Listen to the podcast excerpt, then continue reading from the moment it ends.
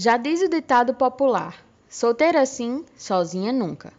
Mas afinal, por que temos tanto medo da solidão? Essa palavra tem origem no latim e se refere à qualidade de estar sem ninguém. A sociedade que empurra para as mulheres desde muito cedo a necessidade de ter um homem para nos completar e mesmo legitimar nossos direitos é a mesma que se choca ao ver uma mulher viver plena e feliz sozinha, mas por que a solidão das mulheres incomoda tanto? Hoje eu, Bianca Dantas, converso com Flávia Lopes, doutoranda em Informação e Comunicação na Universidade do Porto. Atualmente, Flávia pesquisa sobre como mulheres que viajam sozinhas representam o imaginário de Portugal. Nessa conversa, nós te convidamos a usar uma nova versão daquele ditado: Sozinha não, comigo mesma.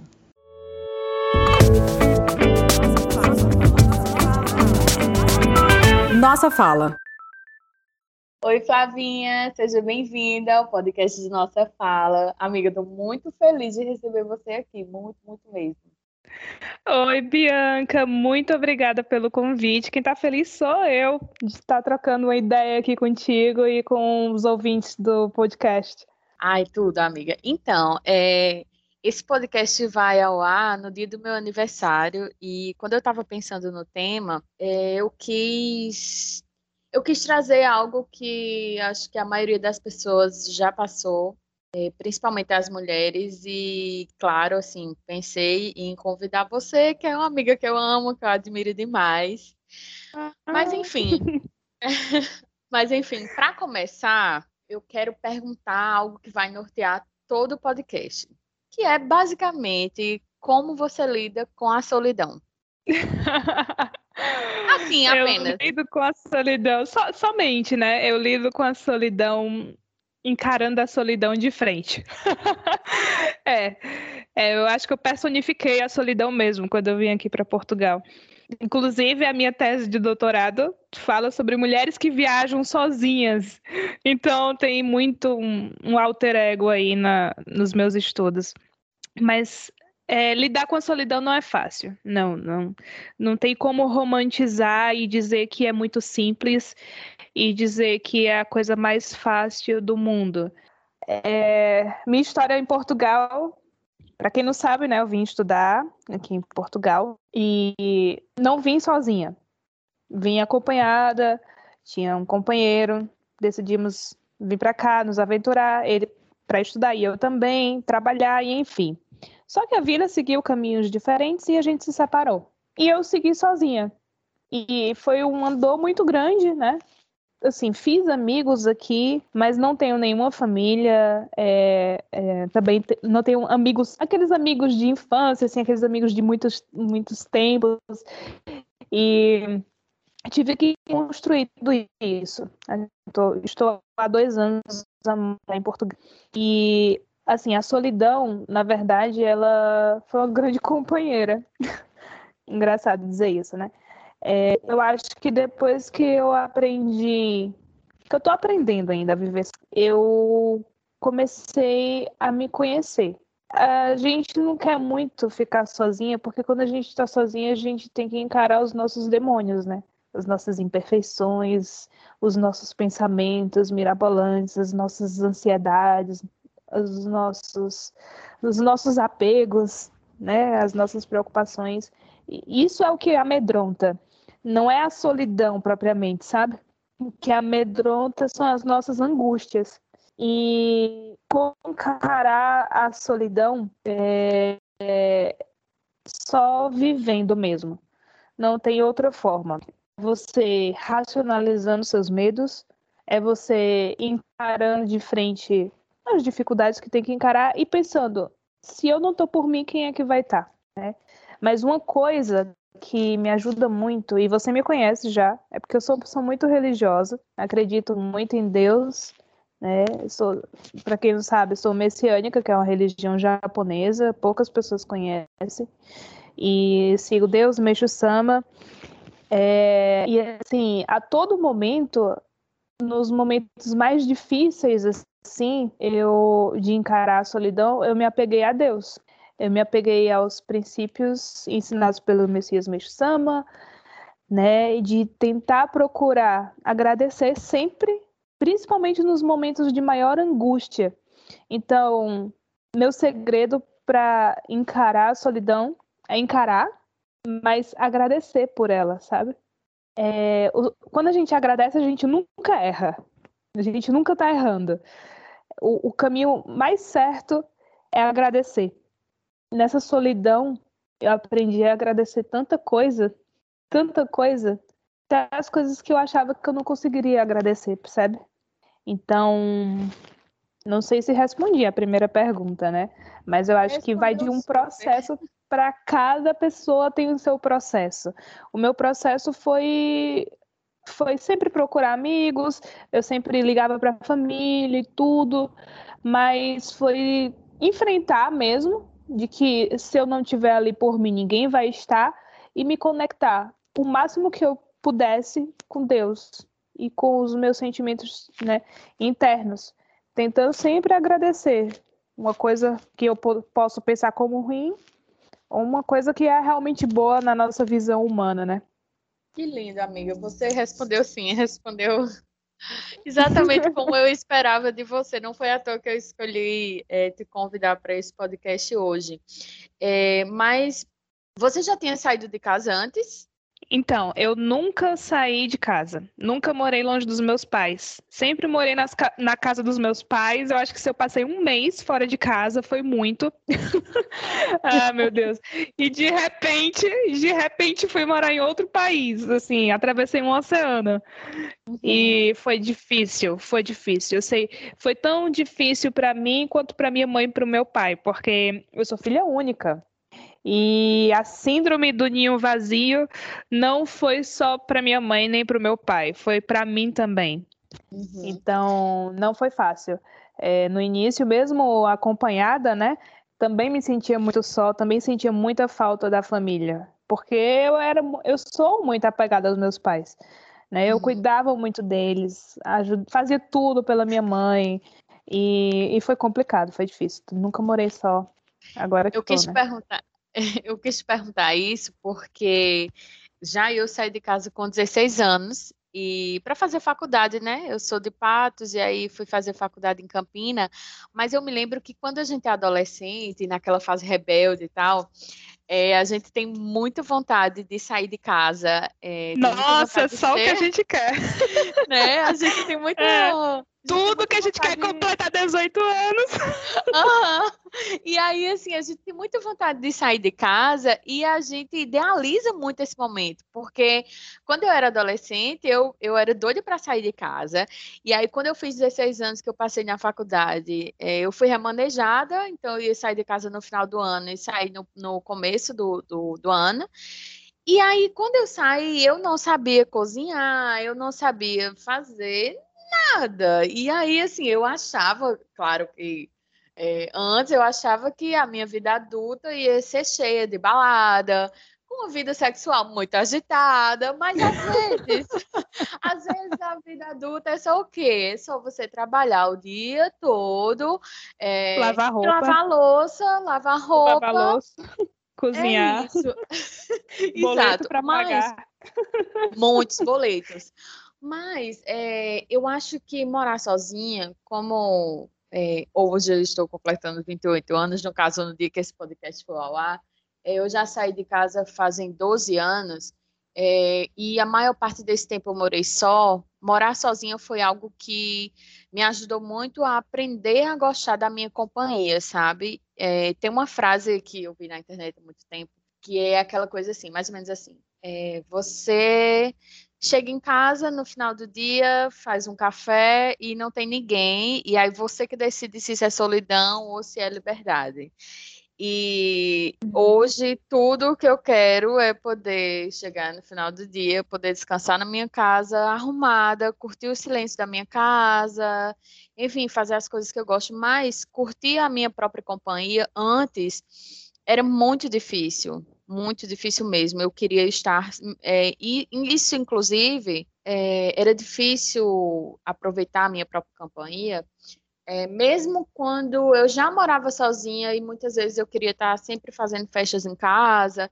Mas para mim nada nada resume melhor do que isso que você falou antes, que é, na verdade, essa vontade de estar sempre acompanhada, nem sempre é só a nossa vontade, a nossa necessidade de enquanto ser humano, coletivo e tal, né? A maior parte das vezes é porque a gente tem alguma coisa dentro da gente que a gente não quer parar e realmente olhar o que é, sabe? Mas assim, hoje você vive em Portugal, que está entre os 10 países mais procurados por mulheres que viajam só, né?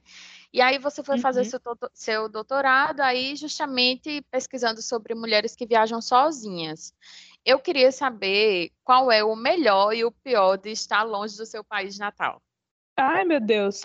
O melhor de estar longe é porque eu não estou acompanhando a atrocidade do Bolsonaro, né? De perto. Uhum. De perto, porque acompanhando de, de longe a gente está sempre ligada. Então, o melhor de estar longe é só isso. Uhum. Só isso. Nossa, amiga, deve ser um acalanto, né? Pelo menos assim, estar é uma, é uma calanta egoísta, né?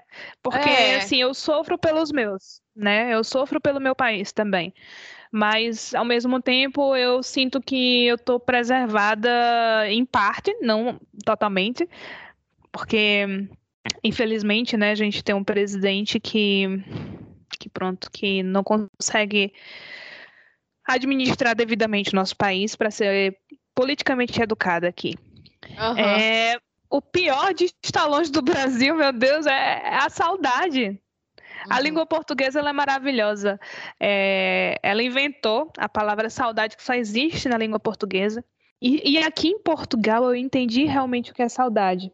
Sabe por quê? Porque Portugal é, um é o país da nostalgia. O fado ele traz saudade.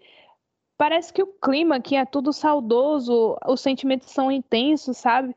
Uhum. E parece que eu sempre fui uma pessoa muito nostálgica, sempre gostei, achei que a palavra nostalgia é uma palavra bonita. E até o meu TCC foi sobre jornalismo literário e eu escrevi sobre Gonzaga Rodrigues. E eu analisei dois aspectos nas crônicas de Gonzaga Rodrigues, que foi justamente a nostalgia e a saudade. E o lirismo, na verdade. O lirismo e, e a nostalgia. E, assim, quando eu cheguei aqui em Portugal, a saudade ela me arrebatou de um jeito que que isso é o mais difícil para mim. Porque apesar de ser um sentimento bonito, é um sentimento também sofrido, sabe? Então assim, eu sinto muitas saudades de João Pessoa. Nossa, como eu sinto saudade de João Pessoa, aquela brisa que não dá frio. É muito linda, né? Nossa cidade. Ai, nossa, porque foi uma é, cidade é, que me acolheu assim, mas é. muito linda. E também eu nasci em Fortaleza, né? Mas eu uhum. considero João Pessoa a minha cidade natal. Assim, que me perdoe Fortaleza, mas eu me identifico muito mais com, com João Pessoa. E a saudade dos meus pais, meu Deus, dos meus familiares, dos meus amigos, dos meus amigos. Você sabe que eu sou uma pessoa que eu sou muito colada com os meus amigos. Hum. Amizade para mim é uma coisa muito séria. Então, eu sinto realmente falta. Então, o mais difícil mesmo de estar longe do país é a saudade. Amiga, eu quis dizer que estar longe nesse momento político poderia ser um acalanto, ainda como você falou, um acalanto egoísta, porque eu acho que nem assim, acho que qualquer pessoa que esteja realmente entendendo o que está acontecendo no nosso país, assim, pelo Quer menos sair. uma vez deve ter tido essa vontadezinha de estar longe, pelo menos assim, para respirar um pouco, sabe? Porque é é muito, é tudo muito difícil, sabe? Cada vez mais você não tem grana para as coisas, sabe? Não tem grana, não tem perspectiva. É, os, os, próprios números da pandemia é algo que, inclusive, se, se normalizou, sabe? É, perder tanta gente e sempre o cara tá dando entrevistas absurdas, enfim, sabe? Mas eu acho que é isso, assim, qualquer pessoa que esteja realmente entendendo o que está acontecendo no país, em algum momento deve ter tido vontade de, caramba, é. eu queria estar em outro país, só para não, sabe? Uhum. É, é isso mesmo, amiga. E eu, eu tô, teve uma época, agora não mais, agora eu tô mais estruturado assim, mentalmente, mas teve uma época aqui ainda morando em Portugal que eu decidi que só ia acompanhar notícia do Brasil através de meme. Política só através de meme. Foi, foi. Eu fiquei assim, meu Deus, é coisa séria, não vou ler. Eu só, só acompanho por mim. Então, eu sabia o que estava acontecendo, mas era basicamente. A, a, minha leitura diária era basicamente as matérias do sensacionalista. Então, uhum. assim. eu sabia o que estava acontecendo, consegui ter uma reflexão crítica do cenário, do, do panorama político do Brasil, mas estava pelo menos rindo, assim, porque eu perdi muita gente também, perdi familiares. Nós perdemos nosso professor Wellington, né? Nós perdemos nosso saudoso, nosso saudoso professor Wellington. Se eu tô aqui em Portugal é por causa, é por causa de Wellington. Uhum. Wellington, ele. Eu tenho uma gratidão, assim, imensa por ele. Ele, ele. Foi ele que me fez querer ser professora. Eu Ainda também. na graduação, na graduação, eu tive aula com ele na graduação, no segundo período. Era é, o nome da, da, da cadeira era Pero. Aí tinha uns colegas que falavam, hoje vai ter aula de Pero? Aí um pessoal respondia, Pero que sim, Pero que não. Mas é porque era produção de escrita, é, de redação e, e, oralidade. Alguma coisa assim. Inventei a sigla agora, mas eu acho que era mais ou menos isso. E ele deu uma, uma aula muito, muito, muito boa sobre, sobre a, a, a, escrita jornalística e eu queria ser escritora. Eu, eu fui fazer jornalismo, mas eu sempre quis ser escritora. Eu também. E, e, e, queria ser cantora também. Então, né, a minha vida dividida. Faço música, letras ou jornalismo? Qual que é menos pobre? Jornalista. Então, né, eu fui ser jornalista. Ai, até, até, até minha família, minhas primas diziam assim, não, vou fazer medicina nuclear.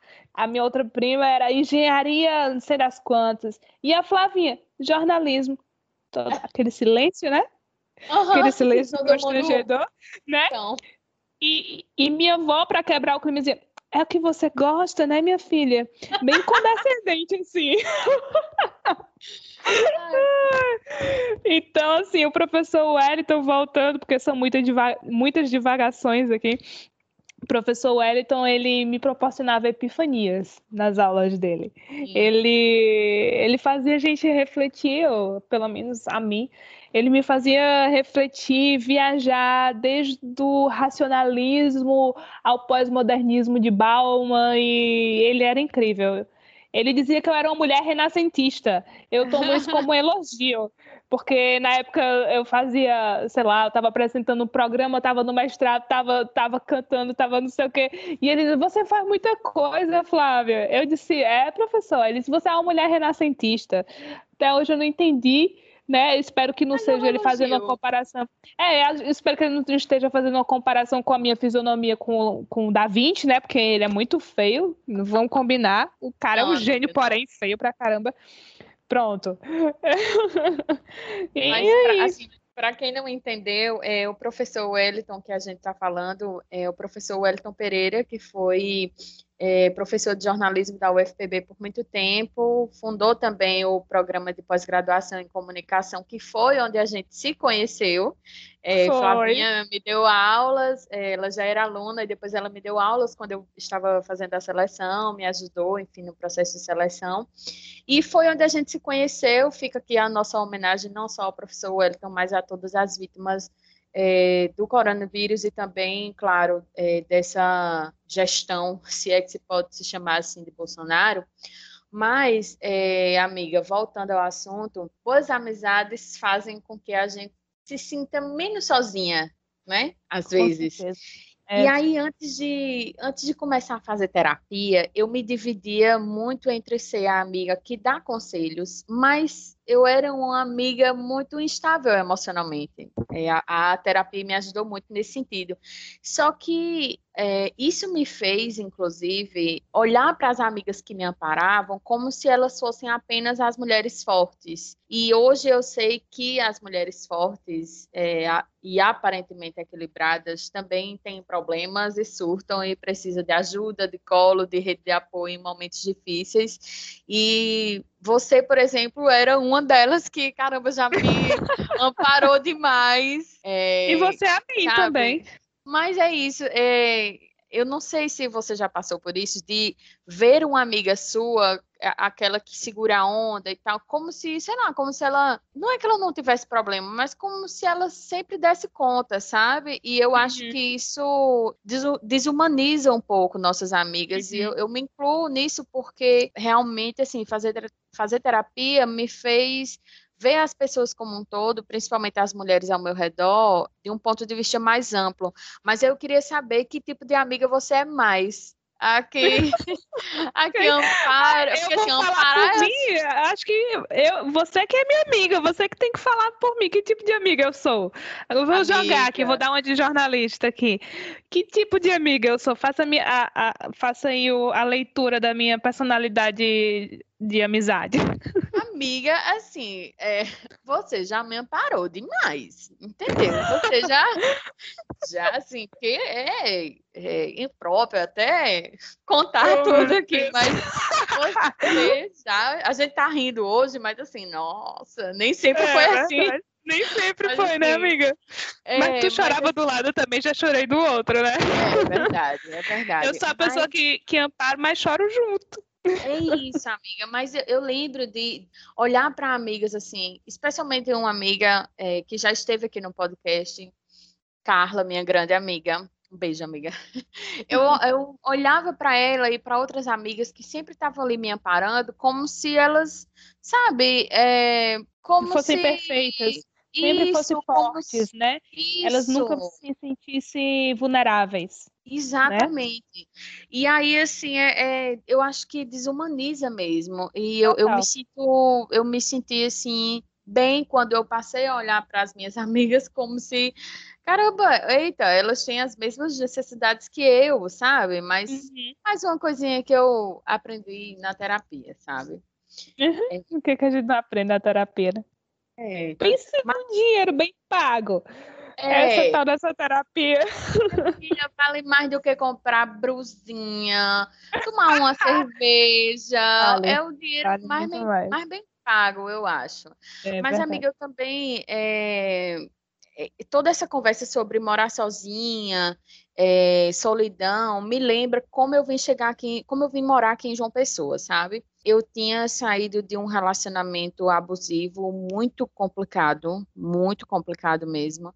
Depois, assim, que eu consegui, depois que eu saí desse relacionamento, eu fui morar com meu pai no interior, e aí peguei a primeira oportunidade de emprego que me apareceu, que no caso era uma campanha política para quem trabalha com comunicação é uma oportunidade de pegar uma graninha que você não pega, né, durante um uhum. ano. E aí depois, assim, recebi essa grana, resolvi investir em mim, fui fazer uns cursos em São Paulo, é... e aí quando eu estava lá também eu recebi a primeira oportunidade de emprego que me apareceu, que era para trabalhar aqui como redatora numa agência de publicidade. Nunca tinha trabalhado com publicidade antes dessa campanha, mas eu fiz o quê? Eu topei na hora porque para mim, tomar as rédeas da própria vida é se arriscar, muitas uhum. vezes, sabe? Em nome do seu bem-estar, da sua saúde mental, porque você em algum momento quer, né, assim, ainda que numa ilusão, não sei, ter o mínimo de controle, mas você também quer caminhar com as suas próprias pernas. E aí uhum. eu tô estou falando isso porque eu queria saber para você o que significa tomar as rédeas da própria vida e em que momento você sentiu que realmente estava fazendo isso. Eu ainda não senti. Essa é a realidade. Vamos falar real? Eu ainda não senti que tomei as rédeas da minha vida, não. É um cavalo desgovernado. Tô brincando. Não tá desse jeito, não. Peraí. Calma, calma, calma. Assim, eu tô sentindo que que eu tô começando a, né, a tomar as rédeas da minha vida agora. Eu acho que, na verdade, sabe, Bi, eu acho que a gente nunca vai tomar as rédeas da nossa vida. Eu acho que, na, no fundo, no fundo, eu acho que a, a, a grande revelação do ser, individual do ser humano mesmo é de que a gente nunca vai ter o controle da nossa vida. Eu acho que a gente pira por isso. A gente pira, a gente enlouquece porque quer ter o controle, né? As coisas não acontecem do jeito que a gente quer, na hora que a gente quer, na forma que a gente quer. Então, assim, eu acho que eu, eu não sinto que eu tenho as rédeas na minha vida. E eu acho que eu nunca vou sentir. Mas eu tenho uma facilidade muito grande de me adaptar. Então, eu acho que eu sinto que eu tenho as rédeas da minha vida quando eu me adapto às situações. Entende? Uhum. Então, assim, eu vim para uma cidade que não era a que eu queria vir. Eu queria morar no Porto, vim para Guimarães pelas situações, enfim. Depois me separei, vim morar em outra cidade, na cidade de praia, Figueira da Foz, me mudei sozinha, coloquei as coisas tudo dentro do carro e me mudei. Acho que poucas pessoas têm coragem de fazer isso. Então, eu me adapto muito bem. Olha só, eu já trabalhei com tudo aqui em Portugal para conseguir ganhar dinheiro para poder pagar minha faculdade e estudar. Então, eu trabalhei com tudo, com vendas, trabalhei com num, num caixa de supermercado, num, numa parafarmácia, que é onde eu tô agora. Eu já sei tudo de medicamento. então, assim, eu, eu me adapto. Se Deus manda isso daqui para mim, é isso que eu tenho que fazer. Agora, eu vou fazer o melhor. Então, é isso. Eu acho que assim, a gente toma as rédeas da nossa vida, eu acredito que a gente toma as, as rédeas da nossa vida quando a gente aceita as circunstâncias da vida e se adapta. Eu concordo e assim, perceber ou lembrar em vários momentos da vida que a gente não tem controle de nada, a gente não tem certeza de nada, é incrível porque você realmente solta, sabe? Você solta essa coisa que que prende você, mas ao mesmo tempo, quando eu falo de tomar as rédeas da própria vida, é, por exemplo, sabe quando você é muito influenciada pelas pessoas ao seu redor, e não é só a influenciar a influência de fazer aquilo que as pessoas fazem, mas é porque as pessoas esperam muito da gente, criam muita expectativa no que a gente vai fazer, e aí eu acho que tomar as rédeas da própria vida, além de aceitar que você não tem controle de nada, é também você resolver fazer, não, peraí, eu não vou ah, escutar ah, o que as pessoas estão me dizendo. É total, é total. Você tem autonomia da sua vida, também concordo com é, isso. Porque assim, isso. caramba, eu sou de uma cidade do interior da Paraíba, eu sou de Patos. Eu quis fazer jornalismo porque eu queria escrever, assim como você. Eu sempre quis ser escritora. E assim, se eu tivesse escutado algumas pessoas da minha família, por exemplo, eu teria ficado em Patos, fazendo faculdade. Fazendo de direito? É, não, nem de direito, mas assim, fazendo uma faculdade particular, porque tinha jornalismo lá. Mas assim, caramba, eu queria outras coisas, sabe? Ainda que, que adolescente, eu queria outras coisas, queria ter a experiência de sair de casa. E, e foi legal isso, sabe? Foi legal hum. porque eu, eu me sinto assim. É, uma situação que aconteceu comigo ano passado, é que eu estava tava no emprego, eu estava super empolgada com esse emprego, com a possibilidade de ser promovida, estava assim dando realmente o meu melhor assim todo o tempo. Mas assim, eu fui demitida no dia 23 de dezembro. Passei assim o meu Natal super na bad, porque afinal de contas na uhum. situação econômica do país, quem é que ficaria tranquila sendo demitida ainda mais de uma data como essa? Mas assim, sabe, eu me permiti, claro, ficar na bed, mas depois, meu amor, eu disse, eu vou, sabe, eu vou dar um jeito, faço também, faria a mesma coisa que você fez. Por quê? Porque eu gosto da minha liberdade, eu gosto de morar sozinha, mas eu também gosto principalmente de confiar em mim, sabe? Isso é um é, confiar em mim é algo que me dá a sensação que eu tenho as redes da minha vida, porque eu confio em mim, eu não vou me abandonar. Uhum, exatamente. Só, tá, só tem você ali por você. É. Né? É. Se, se você não fizer, quem é que vai fazer por você? Eu acho que quando a gente mora sozinha também, a gente tem que criar essa segunda pessoa que não se dá o direito de uhum. ficar muito tempo na bed. Ok, fica na bed. Mas você não tem esse direito de se afundar. Você não tem esse é. direito de se afundar porque você só depende de você. É. Então, a, a, louça vai se acumular assim na pia, tá? Ah, a louça e ninguém vai, vai lavar. É, assim, tudo bem. Mas depois, meu amor, se você não lavar, querida, e aí? Entendeu? Eu acho que, é. que existe mesmo essa segunda pessoa que é, e aí, meu amor, vamos lá levantar. Sabe? Sozinha não, né? Comigo mesma. Exatamente, exatamente. É, mas, amiga, pesquisando aqui para o podcast de hoje, eu achei alguns dados que eu quis trazer que é, são, são assustadores, porque a gente vê que a nossa realidade enquanto mulher sempre foi difícil, ainda é difícil, mas vamos lá. Eu achei nessa minha pesquisa que, por exemplo, o voto feminino apareceu na lei em 1932, mas as mulheres casadas continuaram dependendo da autorização do marido para votar até 1934. É assim, meu amor, eu posso ir lá votar? Outro dado também assustador é que até 1962, as mulheres casadas precisavam de autorização do marido para trabalhar fora, abrir conta no banco, viajar ou ter um comércio.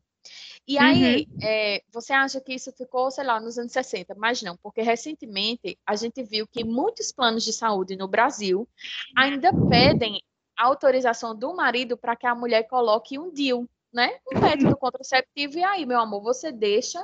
Isso é muito louco, porque assim, essa coisa de, de precisar de um homem para viver e para legitimar nossa existência não está só na efetividade dos nossos direitos, sabe? Mas está também no nosso psicológico. Como? Está na formação é... cultural. Está tá no nosso imaginário cultural total. Exato. Como?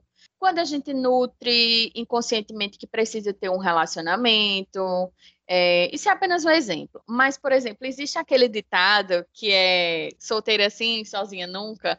Uhum. Mas eu sinto, eu sinto que as mulheres desde sempre tentam dizer isso que eu quis trazer como tema do podcast de hoje, que é o quê? Sozinha não comigo mesma, sabe? Então, eu acho que considerar e aceitar que a gente vive bem e feliz sozinha, sem a necessidade de um homem ao nosso lado, é muito importante. É tipo uma virada de chave na vida de toda mulher, independente da idade, inclusive na vida de mulheres que não se relacionam com homens. É, e aí eu não tenho lugar de fala para falar sobre isso, mas é, eu imagino que até assumir isso para si mesma e para a sociedade não seja fácil. Então, de um jeito ou de outro, dizer e entender e, e viver essa escolha de eu não preciso de um homem para legitimar as minhas escolhas, legitimar a minha uhum. vida, ou mesmo é, me dar autorização para exercer meus direitos é muito importante. Mas eu queria saber se, claro, assim, qualquer, como qualquer, ou como a maioria das mulheres nessa cultura que a gente vive, em algum momento você já pensou que precisava de um relacionamento com um homem para ser feliz? Ou claro. nutriu essa esperança? Como eu é isso? Não vou mentir para enganar. Claro que sim. Minha formação cultural, é, minha formação, minha educação foi patriarcal. Uhum. A gente não tem como escapar. A gente cresceu vendo filme de princesa querendo achar o príncipe encantado. Uhum. Eu queria ser a Branca de Neve. Eu uhum. queria que o príncipe me despertasse com um beijo. Sempre quis. É, quem, nunca, quem não quis, tá mentindo. A mulher que diz que não quis, assim, tá mentindo ou foi criado muito fora da caixa e tem que me provar o contrário porque realidade Brasil, realidade Nordeste, né, que a gente sabe que, que é uma, uma sociedade bem patriarcal. se a pessoa, a mulher disser assim, não, mas eu não, não preciso de homem para ser feliz, pode até dizer, teve um, um, momento aí que teve muita desconstrução, entende? Mas é, eu tô falando por mim, não posso falar por outras. Eu, eu sempre achei, eu vou contar uma história eu me separei, né? E, e tô há um tempo sozinha. Me separei no início do ano. E eu fiz uma reflexão de que quando eu terminava um namoro, eu comecei a namorar o quê? Com uns 16, 17 anos. Namoro sério mesmo, acho que foram foi 16 anos, 17. E desde então, eu sempre emendava um namoro com o outro. Sempre com a desculpa de, ah, mas é porque só se cura um amor com o outro. Mas a gente precisa ter o um momento do luto, da cura. E eu percebi que isso é uma, uma, uma estrutura é, social, cultural, pregada por esse patriarcalismo que faz a gente sentir a necessidade de ter sempre uma figura masculina. Tem os processos psicológicos que estão arraigados nas nossas raízes, né, como a figura paterna, né, o complexo de Édipo, aliás, o complexo de Electra, que é para nós mulheres é o complexo de Electra. E tudo está arraigado nas nossas nas nossas nos nossos afetos mais profundos, nos nossos sentimentos mais profundos, nos nossos, re, nossos registros mentais, afetivos, tudo isso está arraigado. E, e, e, também tem, tem, tem a, a, instância cultural e a instância social, né? A gente.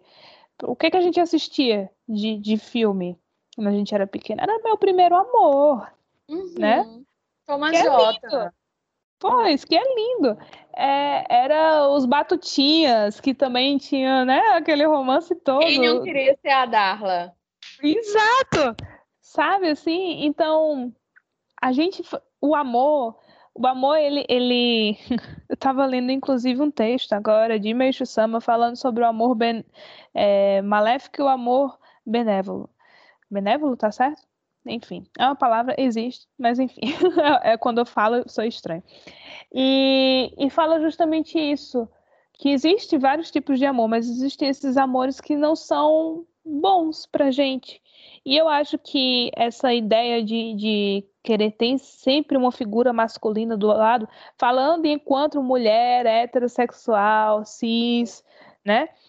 É, foi muito construída desde a infância. E a gente normaliza isso nas nossas atitudes no, do cotidiano.